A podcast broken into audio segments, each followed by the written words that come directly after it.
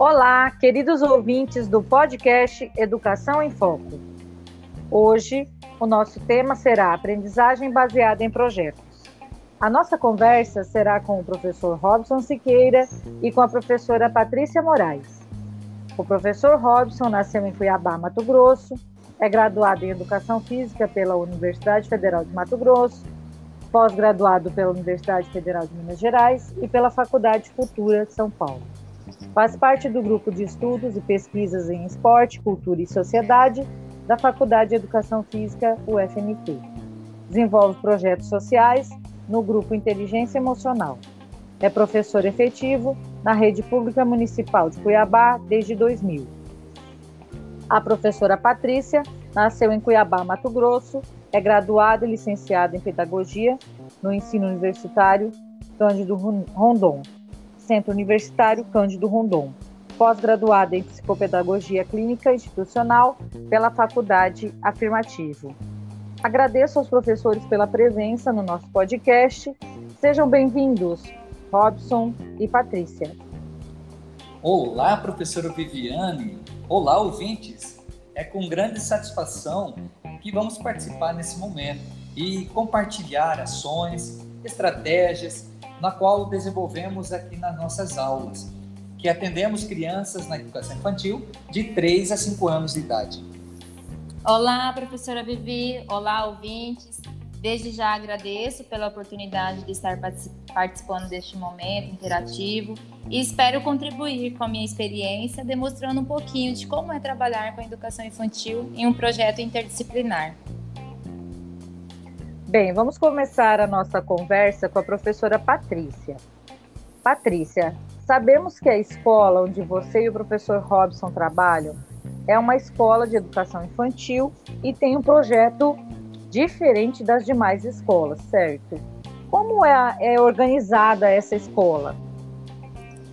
Então, a EMEB Maria Eunice, ela fica aqui localizada no bairro Santa Isabel, em Cuiabá. E a demanda atendida para esta unidade é a educação infantil, que corresponde ao Jardim 2, a pré, o pré-1 e o pré-2, né? Seriam as faixas etárias de 3 a 5 anos. Disponibiliza 12 turmas no período matutino e 12 turmas no período vespertino. E tem como projeto pedagógico as salas ambiências, onde o projeto maior que rege essa proposta é a a, é, Conviver na Ciranda Encantada, é o nome do projeto, Conviver na Ciranda Encantada.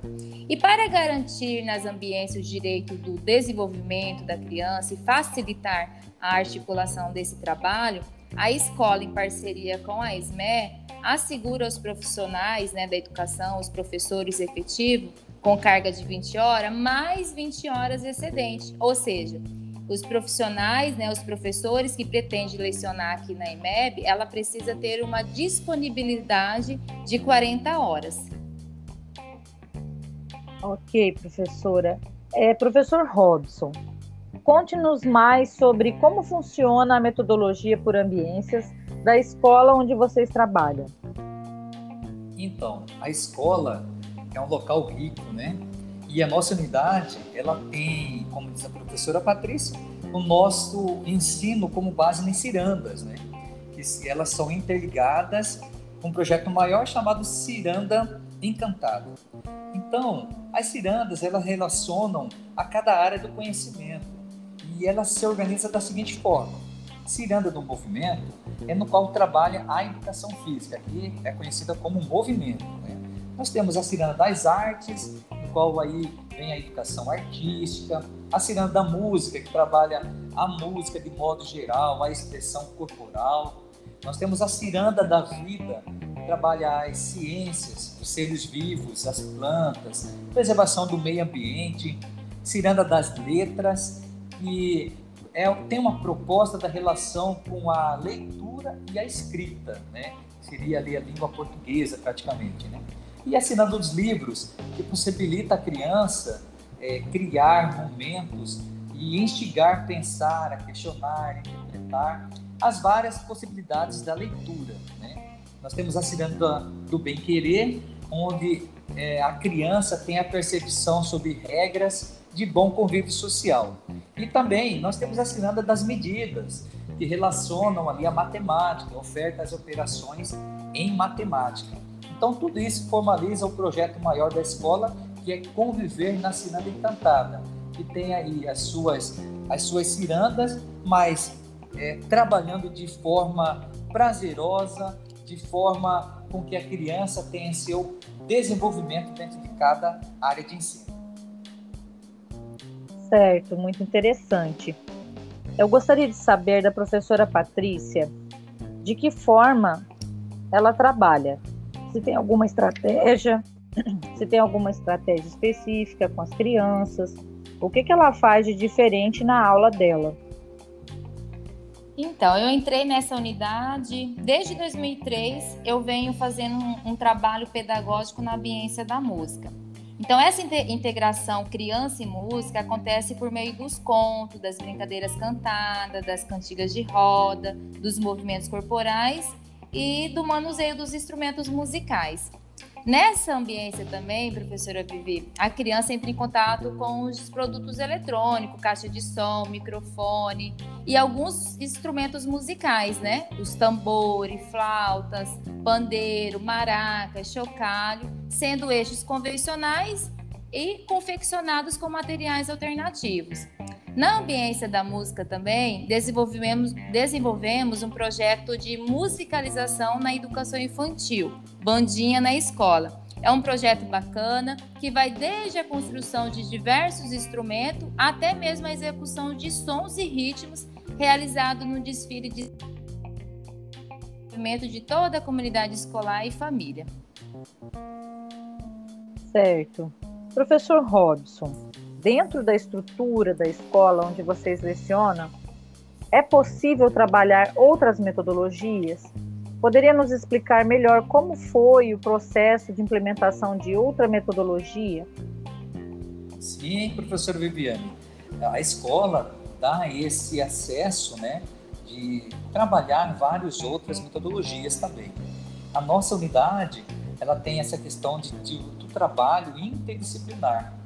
E aqui nós colocamos nosso trabalho, feito o planejamento, na qual tanto a Patrícia na área da música, tem a área da, da do movimento, a Ciranda das Artes, toda a gente faz um processo né, disciplinar juntos, né, no qual tá, trabalhamos essa questão do lúdico também com cada criança.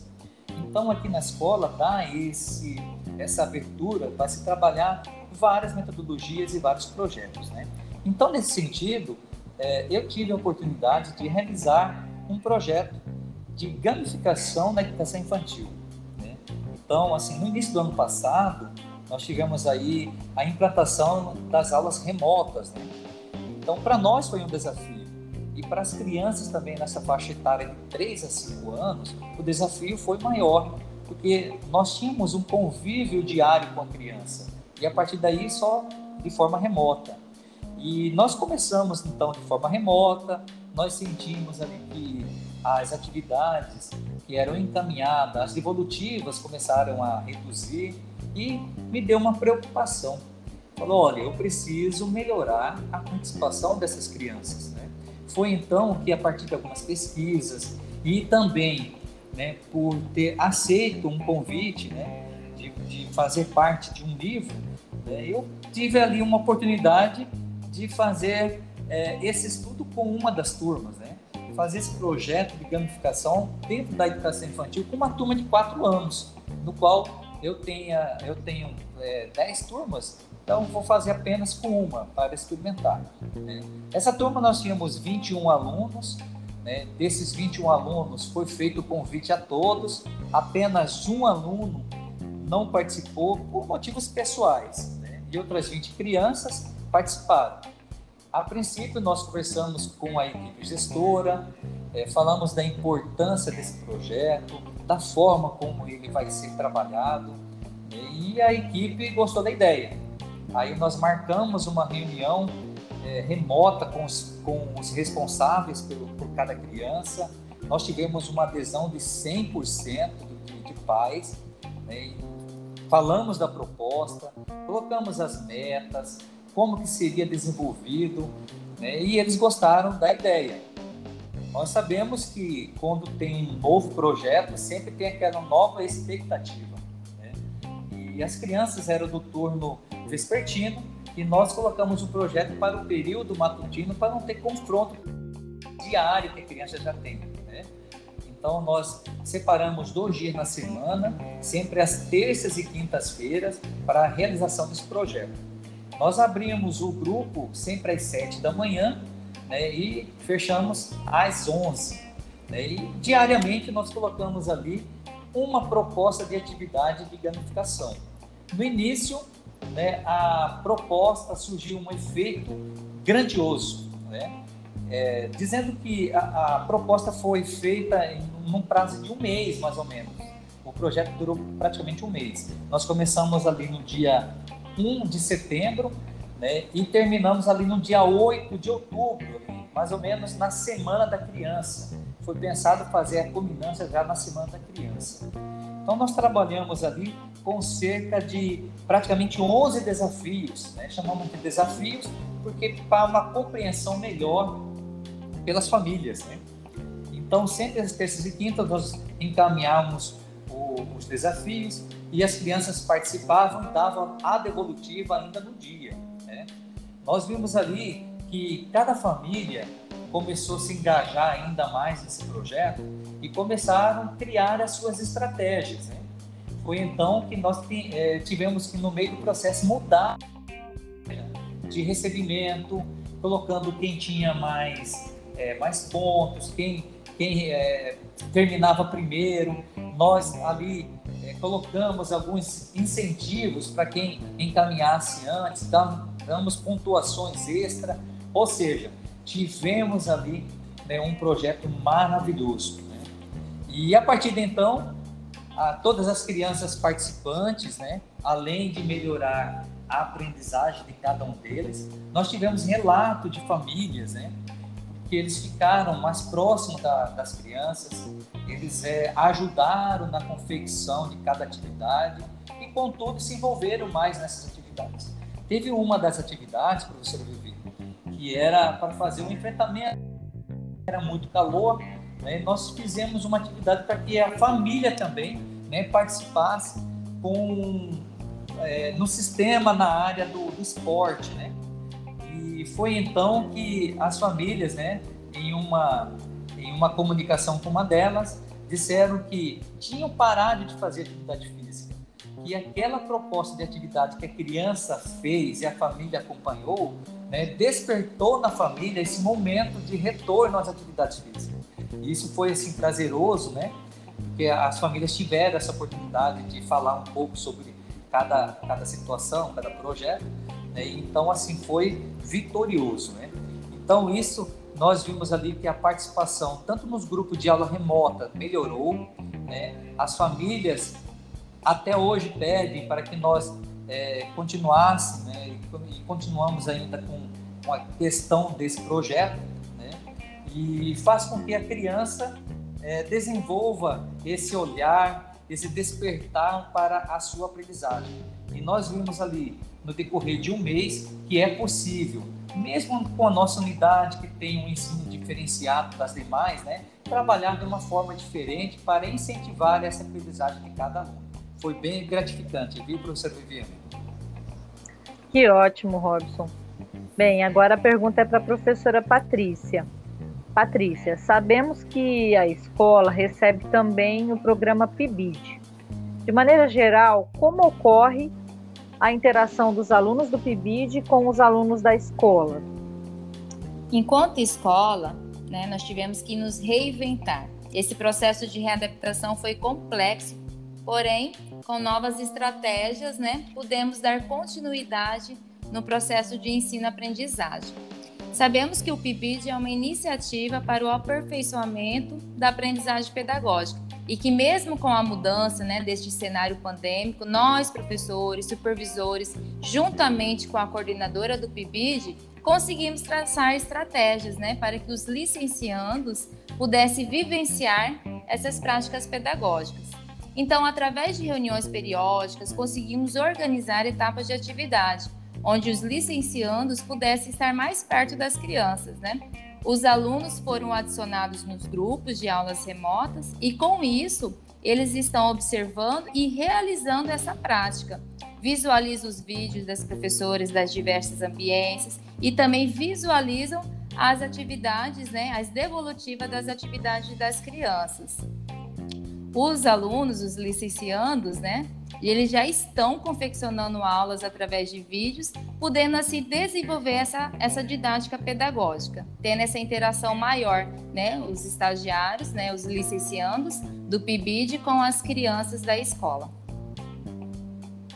É, precisamos lembrar que esse processo do PIBID ocorre tanto para os alunos de pedagogia quanto para os alunos de educação física através do IFMT.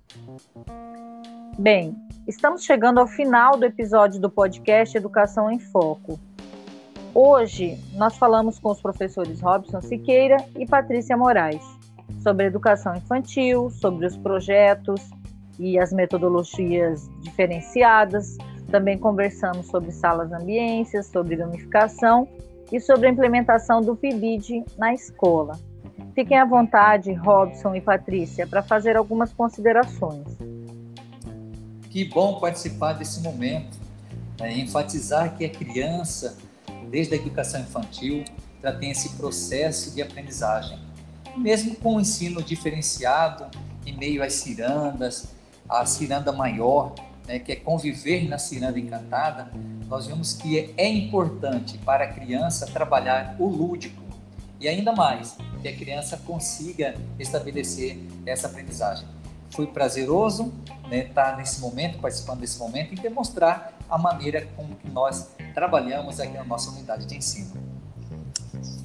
Agradeço também, professora Vivi, por participar desse momento e demonstrar como é trabalhar com a educação infantil e que a música é importante para o desenvolvimento de cada criança. Muito obrigada. Obrigada, professor Robson, obrigada, professora Patrícia, pelas suas contribuições na nossa conversa de hoje. Agradecemos também aos nossos ouvintes e terminamos o episódio 4 do podcast Educação em Foco com a seguinte frase de Paulo Freire: Ninguém ignora tudo, ninguém sabe tudo. Todos nós sabemos alguma coisa, todos nós ignoramos alguma coisa. Por isso, aprendemos sempre. Até mais!